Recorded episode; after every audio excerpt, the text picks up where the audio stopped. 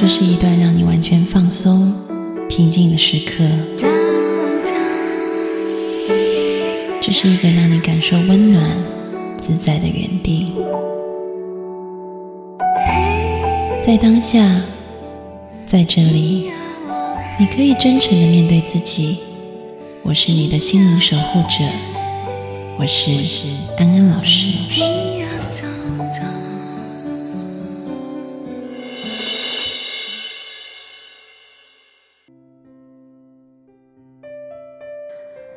Hello，各位听众，大家好，我是安安老师，很高兴在这边，呃，又再一次的跟吴超以及朱慧玲相聚。我们要来谈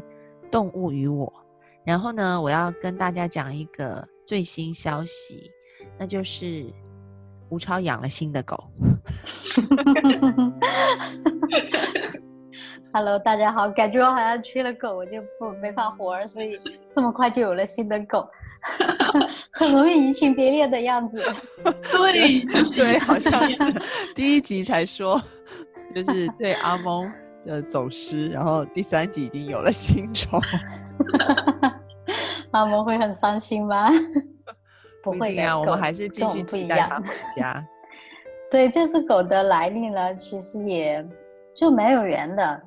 因为阿蒙走丢的时候。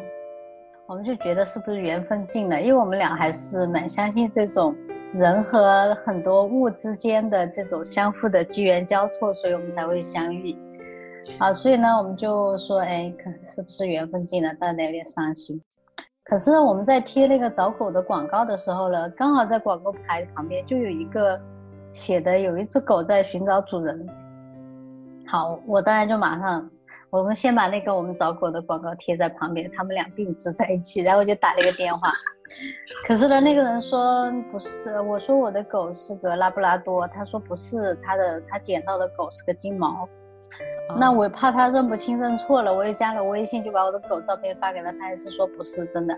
然后我就很失望。我我我我在贴广告的一刻还以为老天这么给缘分，然后结果 刚好走丢了，有人在找。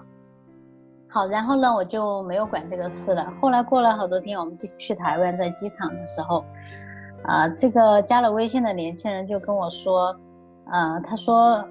他说这个狗其实是他工厂里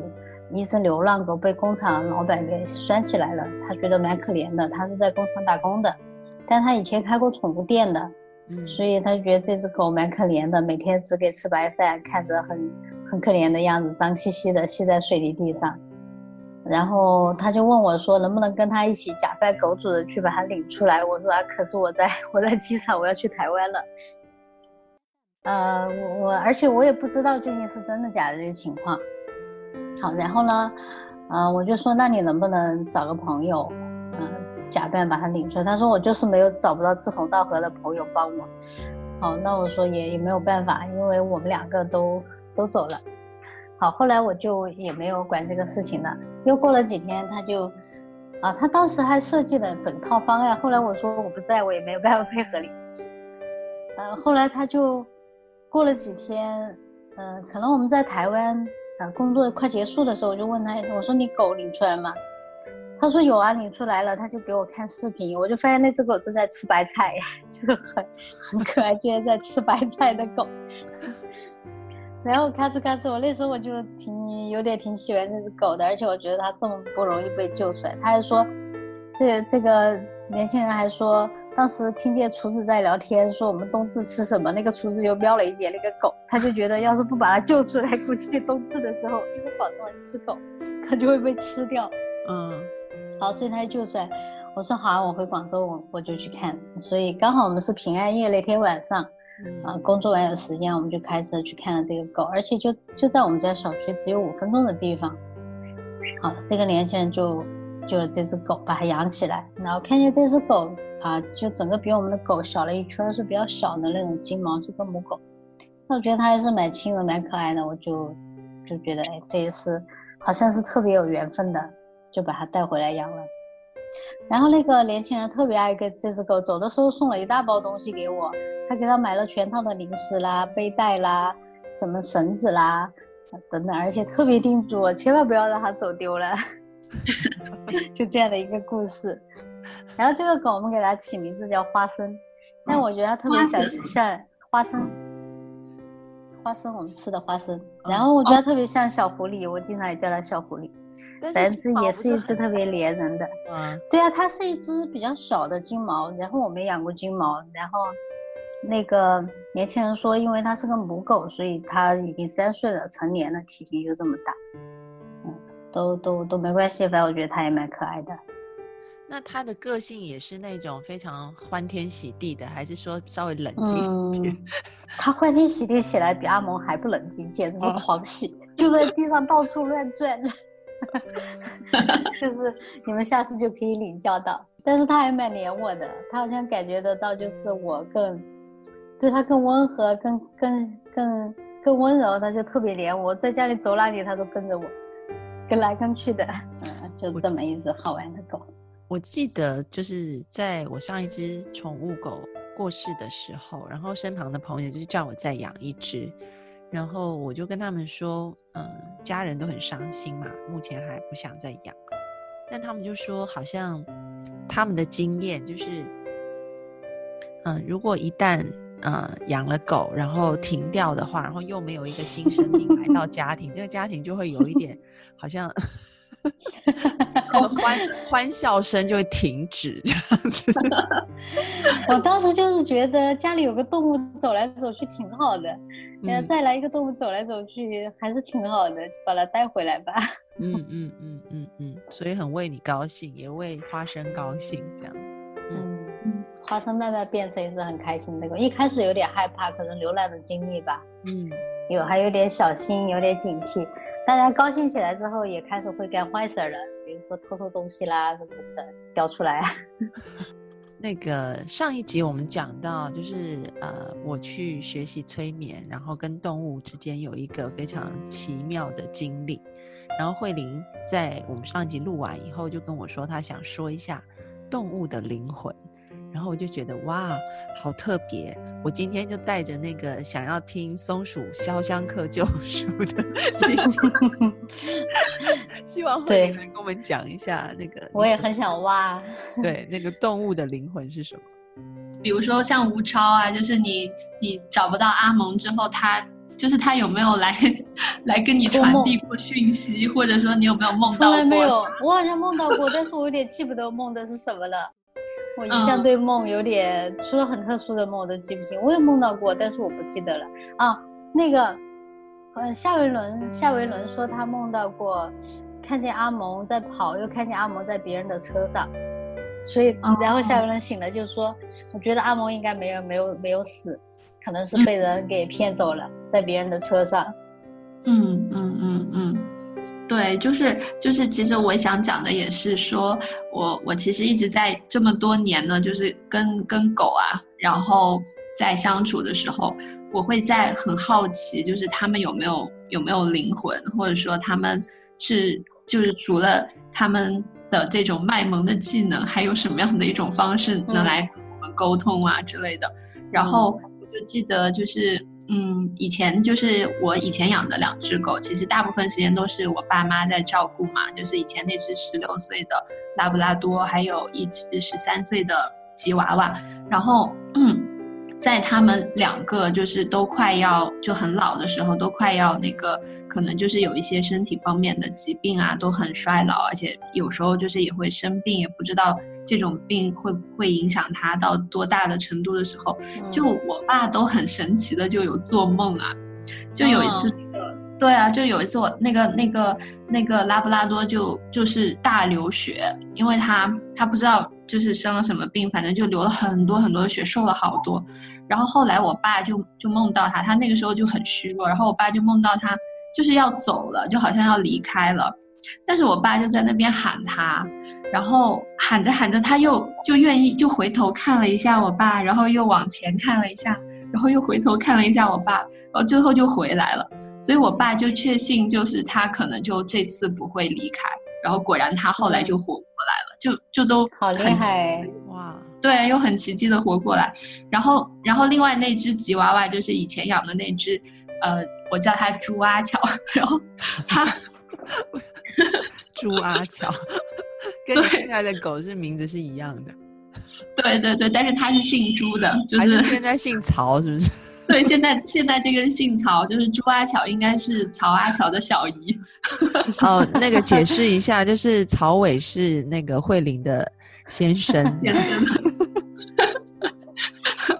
然后就是朱阿巧，他他就是也是生病了，然后他一直都是，嗯，应该是腹部或者说。呃，有一些这种肿瘤，但是应该有很多年了，但我们也没有带他去治，嗯，然后就快要到他十二岁的时候，十三岁的时候，就是他就有一天就突然间就是有一段时间就不吃东西了，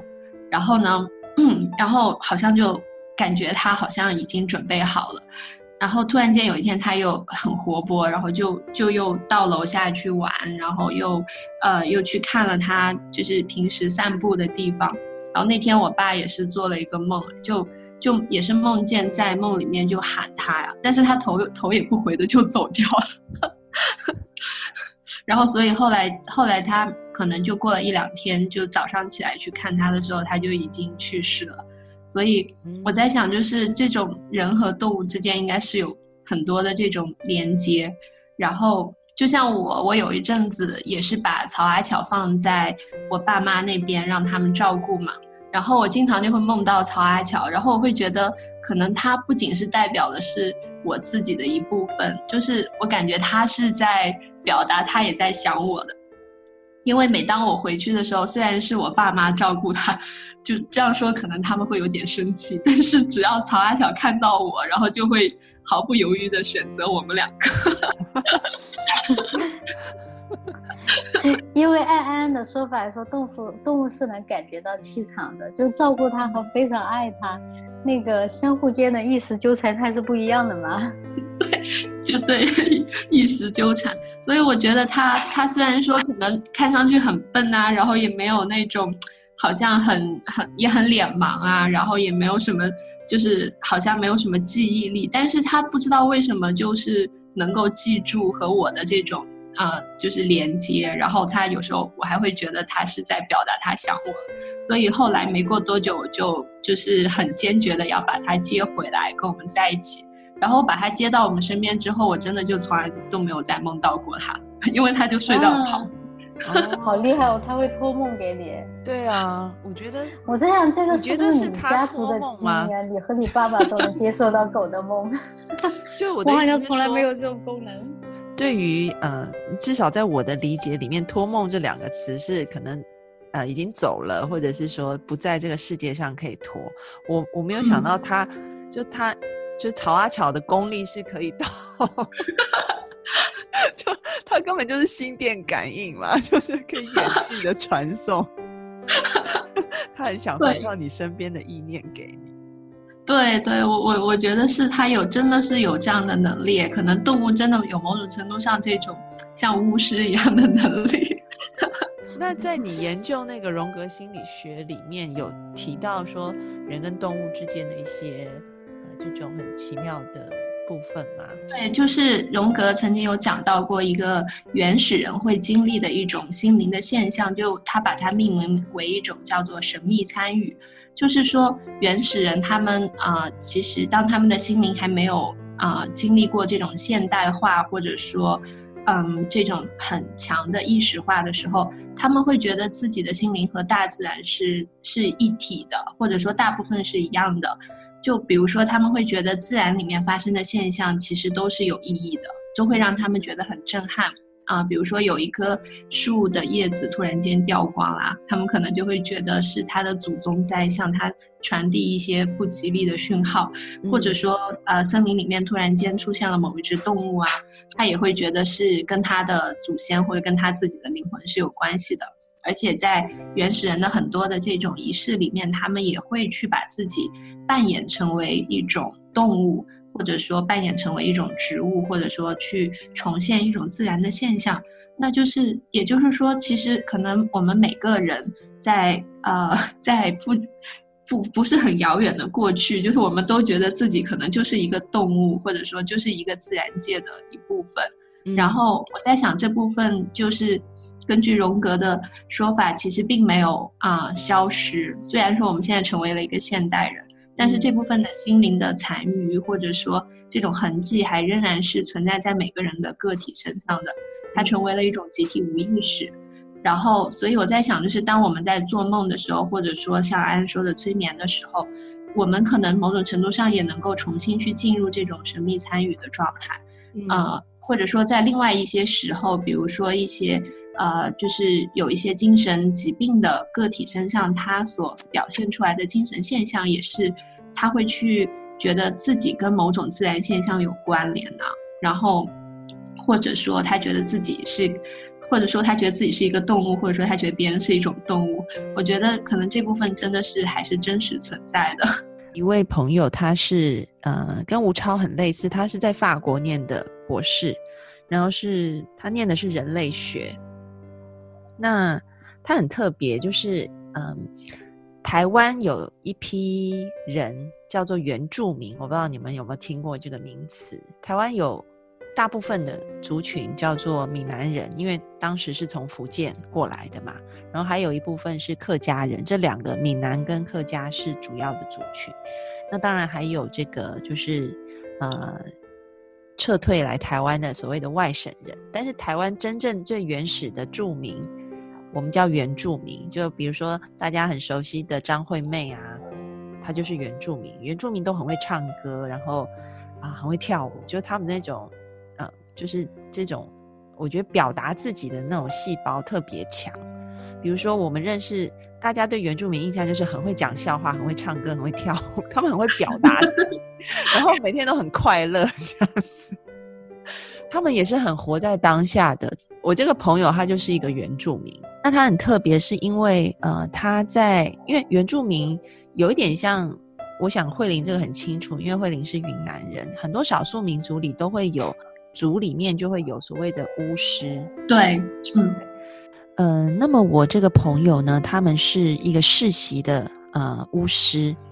就是他他祖上好几辈都是这个族里面的巫师。那其实巫师扮演一个很重要的角色，就是还有医疗的角色，也就是在原住民的这个想法里面，除了呃巫师要帮人消灾解厄以外，他们族里面有人生病。然后他也要去处理啊，所以我这个朋友他就还呃在法国的时候，除了学人类学以外，他还学很多这种自然疗法的东西。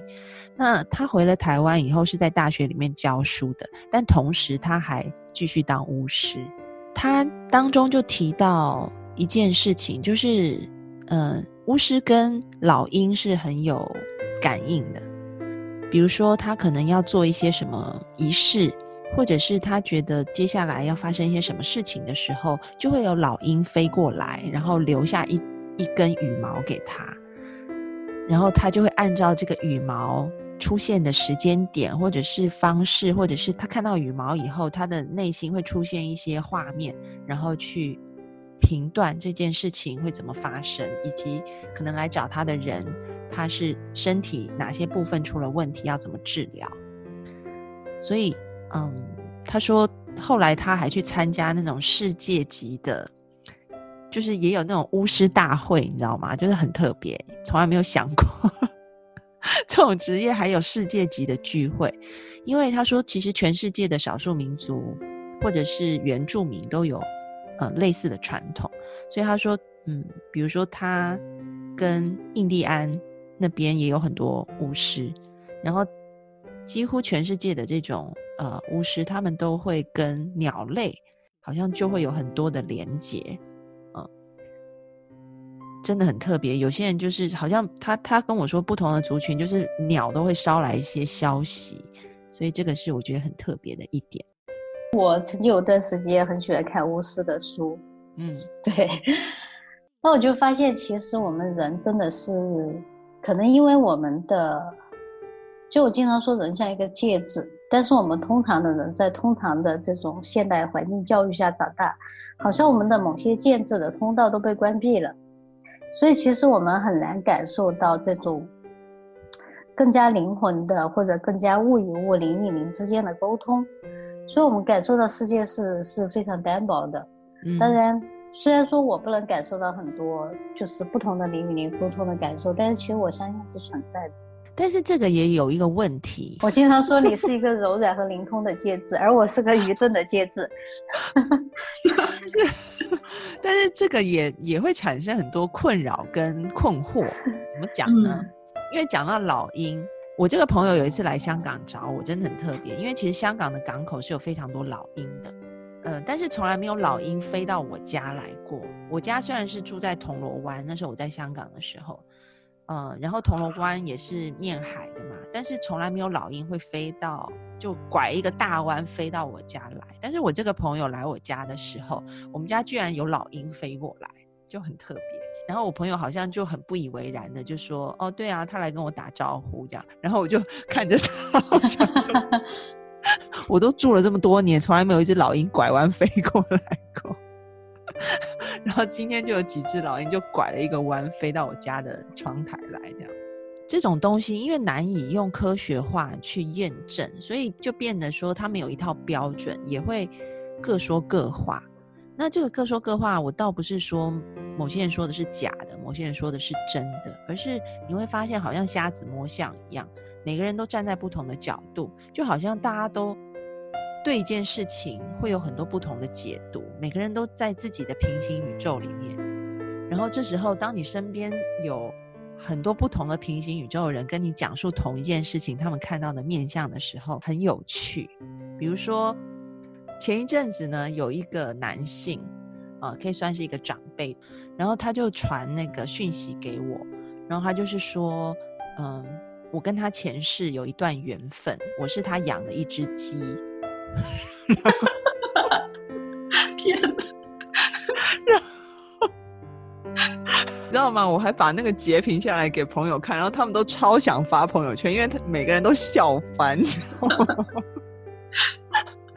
他说我是他养的前世的一只鸡，然后他是一个小男孩，然后他说他回想到前世，当他抚摸我的羽毛的时候，我就会狠狠的啄他这样子。然后。你知道我就很无言，然后我就说你你你不要把你的幻想赖到我身上来。结果你知道他怎么回吗？他就写说你记得吧，你还用你的鸡眼瞪着我看，这样。他的意思就是说我平常在讲话的时候看他的时候，他就会看到好像同时有一只鸡在我身上 用鸡眼在看他。就类似，好穿，马上立即的穿越回到前。当然，我后来也去问了一些所谓可能有一些灵通能力的人，就是说这个人讲的，呃，你你们能感应吗？那他们不能感应到，但是他们讲了别的故事，然后你就会发现，哇。你跟一个人之间的关系会有十个八个版本来说，你们曾经有过的一些历史。当然，这个这个是所谓啊，他们说的前世，不列入任何科学的参考。我们纯粹拿来啊，今天作为一个就讨论而已哈。听久了以后，我倒不是说我要去推翻掉这些嗯，好像不能被科学验证的东西，而是对每一种说法，我都是存而不论的。就是我抱着怀疑，但是我不去推翻它。那刚好我碰到一个念人类学的朋友，那他告诉我说，像他也会去参与一些所谓宗教性的活动，但是他也不会全然的相信。诶，我说那很特别，你你是抱着去参观的心态吗？他就说不是，因为念人类学的学习也是对每一件他看到的事情都作为一个观察者，呃，但是这个观察是非常。呃，深入的，呃，进去，但同时又保持一个距离。那至少对我来说，我觉得目前我就是抱着这样子的一个 perspective，抱着这样子的一个角度吧，然后去看待灵性这个事情。可以回应一下安安和吴超说的那个关于巫师和鸟的。呃，其实我觉得这也是我我在去年的时候，嗯，有一段时间会做梦啊，总是梦到一些那种乌鸦呀。然后还有印第安的图腾啊，这些就是我跟我的分析师在讨论这些梦的时候，其实他也会去告诉我说，嗯，亚洲人和印第安人之间的这种连接，然后还有就是他们印第安人会用很多这种鸟呃老鹰啊和羽毛来作为自己的这种图腾的装饰嘛。然后我在想，就是可能也许就是当我们能够去啊从自己的啊内在去探索的时候，我觉得或多或少吧都可以感受到这种内在的这种啊巫师或者萨满或者说原始人的部分的存在。然后嗯。我我觉得就像安说的，也许我们从客观的角度，或者说从一个物质的角度，没有办法去去验证它的真实性，但是它在主观的维度，或者说在我们内在的心灵的维度，却是不断的被我们去看到它是真实存在的，而且这样的现象也是会不断的出现的。所以，也许我们可以去抱着一种好奇或者开放的心态去体验啊，去了解这些。那它至少是一个非常有趣的故事啊，然后会让我们的心灵变得很鲜活呀，就像安讲的那个、那个、那个男男士的故事。但是我的意思是说，大家是可以抱着开放的态度，但是不要就是可能有些人就信进去了，然后你信进去就在那个纠缠里面，所以。但是也不要一开始就是很拒绝、很抗拒，说我去听这些东西。我觉得就是抱着一个类似像人类学者的一种观点、观察的态度，对一种观察的态度，然后开放的心。我觉得，因为当他信进去的时候，真的觉得好像他人也是变成不真实的，都变成他的前世的一部分了。因为我每次去台湾都会听到很多这样的故事，这种多灵的世界是。是，我觉得是一种非常生动和、非常温暖的生命状态。呃，我其实每次别人说的时候，我蛮信的。呃，虽然我不能有这个体会，但是我是相信每个人真的是这个世界不同的介质，在很多物体之间流动，或者很多灵之间流动。呃，所以我觉得只是我刚好没有这个体验，但是我还是蛮信的。呃，也许因为我信，有一天我的通道就打开了。今天在我们的讨论里面有很多很有趣的分享，然后也让我们知道说，呃，其实动物跟人的这个连接，不是我们。啊，只是情感上的，更是一种灵性上的超连接。那么，对于灵性，我们抱有什么样的态度呢？我相信，啊，各位听众朋友也可以去好好的一个思索，也把我的经验给大家参考。那么，再一次谢谢慧玲，谢谢吴超来到节目当中跟我们分享这么有趣的跟动物的故事。我们下次见喽，拜拜，拜拜，拜拜，拜拜。